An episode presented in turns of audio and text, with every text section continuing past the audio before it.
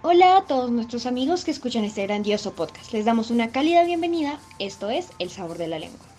Primero nos presentaremos. Yo soy Oriana Garcés. Yo soy Sara Rojas. Y Juan Lavacude. Mi nombre es Santiago Cruz Quevedo. Mi nombre es Julián Andrés Hernández y hoy con mi grupo vamos a presentar el Chocó y cada una de sus características. Bueno, primero que todo, el objetivo de nuestro podcast es dar a conocer las lenguas del Chocó, como hablar sobre su historia, su impacto cultural y más información de estas lenguas. Se estarán preguntando, ¿qué son las lenguas del Chocó? Estas son una familia de lenguas indígenas ubicadas por el occidente de Colombia, el suroccidente de Panamá y el noroeste de Ecuador. La clasificación de la lengua del Chocó aún se encuentra en debate. Para Paul Rivet, las lenguas del Chocó forman parte de la gran familia del Caribe, opinión que fue seguida por muchas clasificaciones posteriores. Bueno, algunas de las lenguas reconocidas que se hablan en el Chocó son Embera, Gaunana y Noanama. Y también tenemos algunas palabras de estas lenguas del Embera. Hiduanama, que es abuela, Mañama, que es tío, y Chacha, que es papá. Algunas palabras de la lengua gawana son Hawasi es sola, Ubisi es tener sed, Mie es sacar punta a un objeto. Según un censo en el año 2000 en Panamá se encuentran 22.485 en Vera y 6.882 Guanan, mientras que en Colombia se registraron 72.402 en Vera y 1.280 Guanan. Algo interesante es que la economía de las comunidades Gunan se basa en la agricultura, más que todo en cultivos de maíz, banano y caña de azúcar. También producen yuca, mafafa, frijol y arroz y las artesanías, eh, principalmente estos construidos en la hoja de una palma que se llama huerregue o también conocida como Astrocarium stanleyjanum. Y vamos a dejar cuentas de pues esta palma en nuestra cuenta de Instagram para que se hagan una idea de cómo es. Recuerden que pueden seguirnos en, en Instagram como arroba el sabor de la lengua.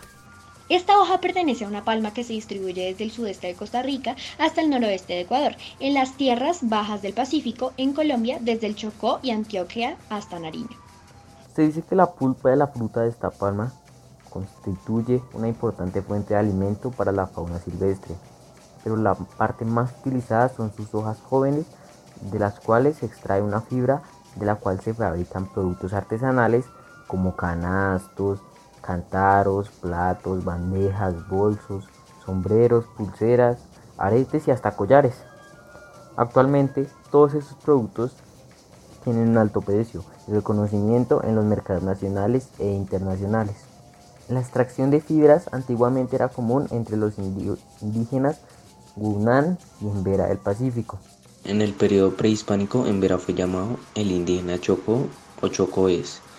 Compartieron su lengua materna, cosmoción jaivana, movilidad territorios, gobierno no central, cultura selvática y estructura social. Antiguamente estaba organizado en un territorio amplio y unido a través de las relaciones sociales de diferente orden. Se inició el proceso de colonización en que fue fraccionado y segmentando el territorio en Vera. Las comunidades también tienen sus propias estructuras de gobierno. Cada comunidad indígena a nivel interno posee una estructura de gobierno conformada por los cabildos menores y un cabildo mayor por cada resguardo constituido. Y es muy importante tener en cuenta tres conceptos de suma importancia. Definición de cabildo indígena, autoridad tradicional, instituciones internas de gobierno y de igual manera las parcialidades también tienen su estructura de gobierno. En los indígenas en Vera se presentan diferencias culturales debido al medio en el que viven. Así los Embera están constituidos en dos grandes grupos, Dovida y Ellavida.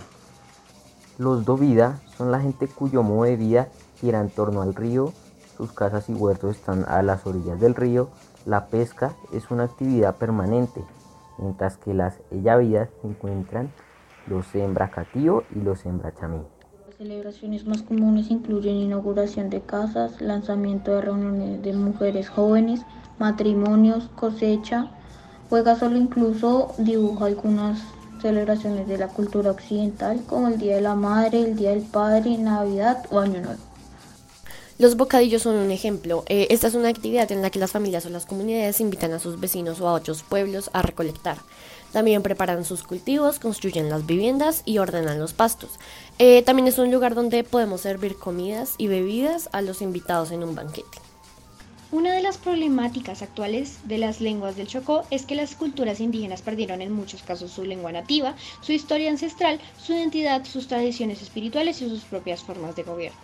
En la actualidad tienen que subordinarse al sistema socioeconómico y la cultura dominante, cada vez más globalizada, han tenido que aceptar forzosamente políticas públicas que no repercuten en los sistemas y planes de vida propios. Muchas veces este tipo de prácticas pasan por encima de las dinámicas internas y el proceso organizativo de las comunidades indígenas. Durante las últimas décadas también se ha visto el problema de la reducción considerable de sus territorios debido a la expansión de la frontera agrícola.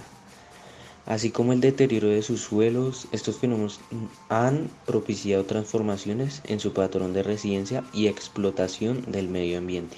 Nos despedimos pidiéndoles que se concienticen de las problemáticas actuales. Con acciones simples podemos lograr un cambio. Reconozcan la diversidad cultural. Apoya los negocios de sus comunidades, como artesanías o su agricultura. Reconozcan los derechos de las comunidades indígenas. Y bueno, no insulten a los demás por sus costumbres. Bueno, eso fue todo por el capítulo de hoy. Esperamos que lo hayan disfrutado y hayan aprendido mucho. Recuerden que pueden seguirnos en nuestra cuenta de Instagram como arroba el sabor de la ley.